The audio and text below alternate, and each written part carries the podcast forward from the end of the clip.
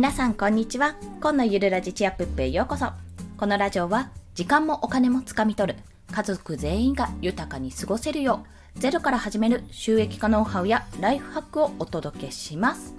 はい。ということで本日はですね音声配信のお話です。ボイシーに私、毎月、まあ、毎月末ですね、応募してるんですよ、実は。まあ、ボイシーパーソナリティになるっていうのが一つの私の音声配信としての夢でもあり、なおかつ、あの、まあ、まだそこは通過点としか考えてないので、そこの通過点の一つであるというところなんですね。まあ、それを目指して、毎月毎月、まあ、懲りずに送っているわけなんですけども、今回はそんな Voicy、まあ、無料マガジンで Voicy シンデレラという名付けでやっておりますが、その4月の応募文振り返りと5月の応募文についてお話話をします。ちょっとね、振り返りもね、4月、5月の末ぐらいにやったので結構遅くなっちゃったんですが、はい、まあそんな形でやろうと思います。まあ、結論から言うとですね、4月の応募分っていうのは結構その今やってる活動の方ですね4月の末4月の30日に送ってるんですねなので活動このゼロから始める収益化というか時間とお金にとらわれない、えー、時間とお金にとらわれない働き方のラジオかな？なんとも分かりにくい 自分で言っちゃってるんですけどなんとも分かりにくい内容だったんですねあった時間とお金にとらわれない生活を目指すラジオを発信したいということで内容としては話しました。まあそれを聞いて皆さんどう思うかっていうところでございます。そしてまあその他自由ご記入くださいってところに実績とあとフォロワー数ですね。総フォロワー数を書いて意気込みをそれぞれの3人です。 Voicy さんと、あとリスナーさんと自分、それぞれのメリットを書いて提出したんですね。まあ、そのフィードバックということで、まあ、自分でのフィードバックなんですけど、そちらについてお話をします。はい。まずですね、発信内容について、この時間とお金にとらわれない生き方ラジオみたいなね、これはね、弱いです。はい。というのは、まあ、私もちゃんと調べないでやってしまったって部分が多いんですけども、子育てジャンル、あのね、 Voicy さんのブラウザですね、パソコンからサイトに飛んでもらうと、ジャンル分けされてて、ジャンルも例えばライフスタイルだったらそこから子育てとか暮らしとかその形で結構ねカテゴリー分けされてるんですよ。まあ私子育てかなと思って子育てランキング見たんですけどもランキングというかチャンネル数見たんですけどもあのね30ぐらい？なんか変な声出しちゃった結構ね多いんですよ。そうで内容もまあ、やっぱり面白いんですよね。皆さんそれぞれ。子育てって結構いろんな、いろんななんか多種多様とあるんですけども、やっぱりママさんの悩みとか、にやっぱ寄り添うような形でそれぞれ特化しているんですよ。で、バブタマさん、ババブタマさん知ってるか？バブリーたまみさんだっけな？そうかな？あの、あれですよ、えっと、平野ノラさんの真似をするモノマネ芸人さんみたいな。そう。私ね、一度子供のイベントで、子育てイベントで、あの、見かけ、お見かけしたことあったんですけど、まあ、その前から知っていたんですが、まあ、その方、の放送とかね、結構ツイッター見ていると、本当にスカッとするね、一言言ってくれるんですよ。そうそう、それそれみたいな感じの そういったこともね、やっぱり共感が持てると思いますし、あと、モンテッソーリ教育で有名な方もいらっしゃいますし、それ以外に、あと特化してて自閉症の子とかね、発達障害の子とかに対する、まあ、特化したラジオだったり、あとは年でですね、寝かしつけに特化したラジオだったり、まあ、いろいろ本当にあるんですよ、その。でやっぱりそう考えると子育てで絞ると結構ねきついんですよね。というのは私それこそ子育て支援施設での経験はありますけど自分の子供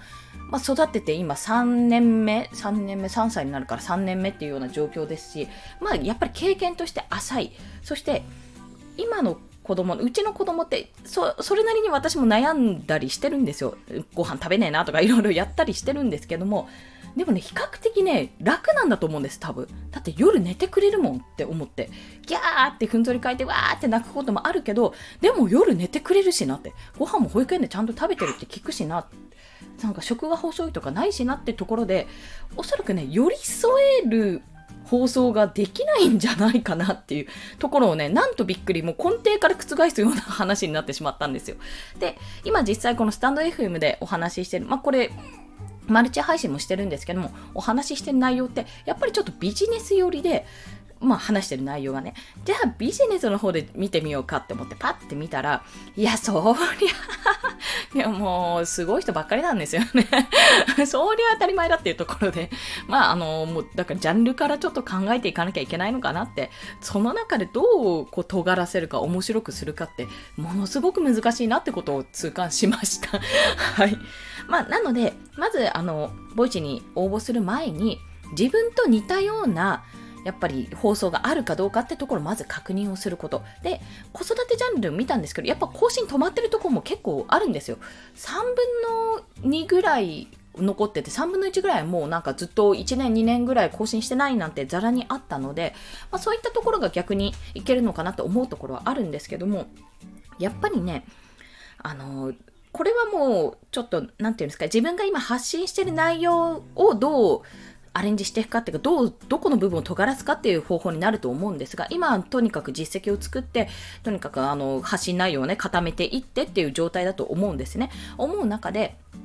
やっぱりこの分析大事。うん、当たり前ですけど、調査大事、分析大事です。自分の、なんとなくこんな感じから自分が話したい内容、これ、このカテゴリーに入るかなみたいなところで検索してみると、やっぱジャンルによってめちゃめちゃ多い人とめちゃめちゃ、あ、多い人とめちゃめちゃ多い、チャンネル数が多いところと、めっちゃニッチでチャンネル数が少ないところももちろんあるので、まあ、そこをニッチの少ない、ニッチで少ないところを狙ってももちろんいいですし、あの、多いところでも自分はまた違った色を出せるというふうにしてもいいし、そこら辺はね、ちょっと考えた方がいいかなと。まあ考え中です。私は考え中。で、5月は5月で、まあちょっと遊んで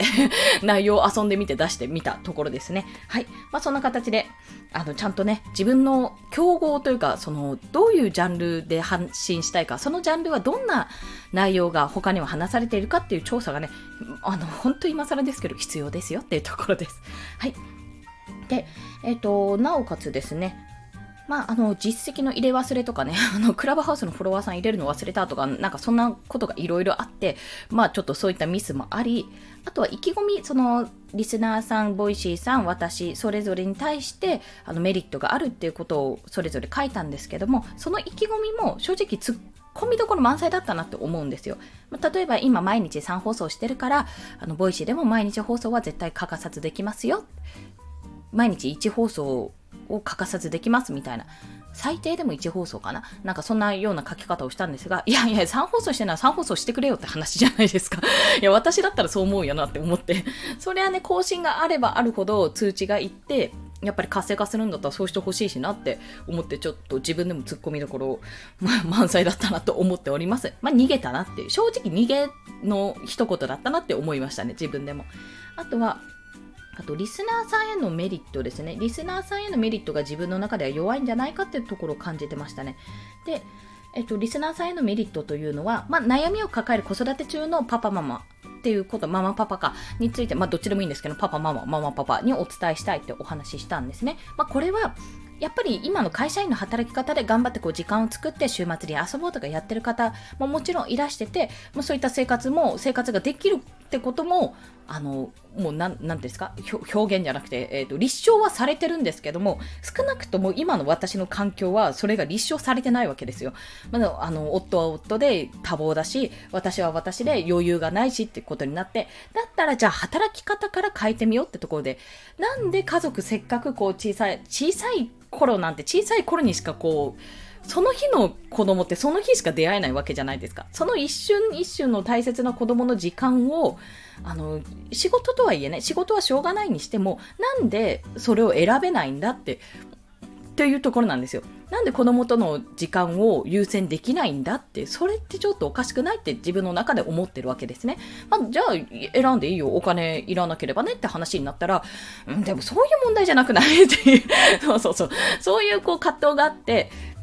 あの、子育て中こそ時間が最初の方が欲しいんだから、もっと柔軟な働き方ができるはず。じゃあどうしたらいいか？じゃあ自分がフリーランスになって子育てしながら、もうそれこそ私も時間ないですよ。もう子育てしながらって言っときながら、子供をね、そこで寝かしといて、ゴロゴロして様子を見ながら、こう、こっちでカタカタやってるとか、そんな生活を送ってるので、果たしてそれは合っているのってところも正直ありますが、でもこう、最終的に何かあった時にすぐにパッて出られるような働き方、まあそういう生き方、生活の仕方をしたい。豊かに過ごしたいってところを目指している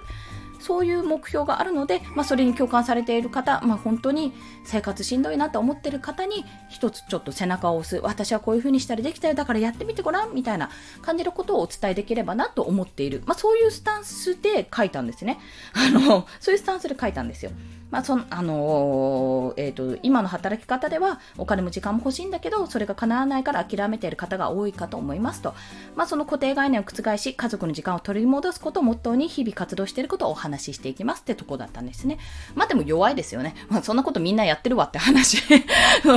いろんなところでフリーランスで働いてるママですとか特にママさんはフリーランスで働いてる方もやっぱりいらっしゃるので副業やってるママですとかね。あと実際にビジネスの方で副業をやるぞとか会社に縛られない働き方を目指すぞとかそういう形でも発信してる人がすでにいるのでやっぱり弱かったなと感じているわけでございます。はい。そういったことですね。あと今回調べていて、ね、全然別件で思ったのがあの私が結構個人的に追っているツイッターでも追っている方があの Voicy やってたんですよ。あ、やってるのチャンネルをフォローしようと思ったら、もう2年ぐらい前に止まってたんですよね。1年前だったかな。やってないやんみたいな、終わってるやんみたいな感じだったので、まあ、有名だから、 Voicy でも爆上がりするとは限らないんだなって。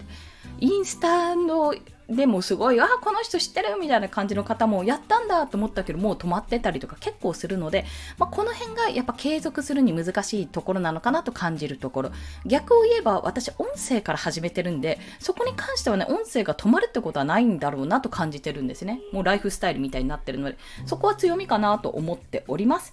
そして5月、もうほぼ終わってしまったんですが、5月どんなえっと、ことを応募し応募文としてお話ししたかというとこれはあの後ほどノートにまとめてあのマガジンでね無料マガジンの一記事として更新するんですが今回は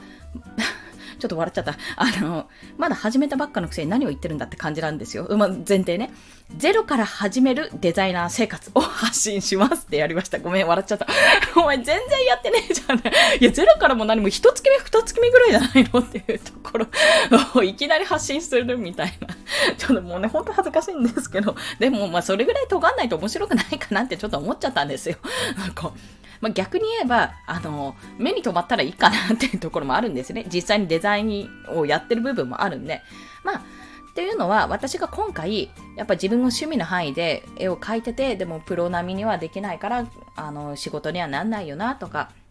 しかもデザイナーとかデザインやるのに、やっぱこれは事務所とかに行ってね、何年もあの修行しなきゃダメなんだろうし、あのああにょーとか言っちゃった すいません。えっと、私がね、独学とか、まあ、ちょっと、専門、専門的社会人学校みたいなとこちょ、ちょこっと通ってやった程度の付け焼き場程度だったら、程度だったとしても、そんな稼ぐことは難しいんだろうなって正直思っていたところが、今現在デザイン業をいくつかやって、まあ、収益がそこそこ出ているわけですよね。そそれ10万、20万とかの単位ではないですけども、やっぱりあの案件としていくつかいただいてやれているという、そういった事実をもとに、あ、これは誰でも簡単にできるってわけじゃないけど、こういう形で、あ、意外と自分は今までやってきたことがつながってそれが収益につながることがあるんだっていうそういう見せ方があるんだっていう働き方あの収益の出し方があるんだよってところをに気づいた。そしてあ変な話自分の絵でも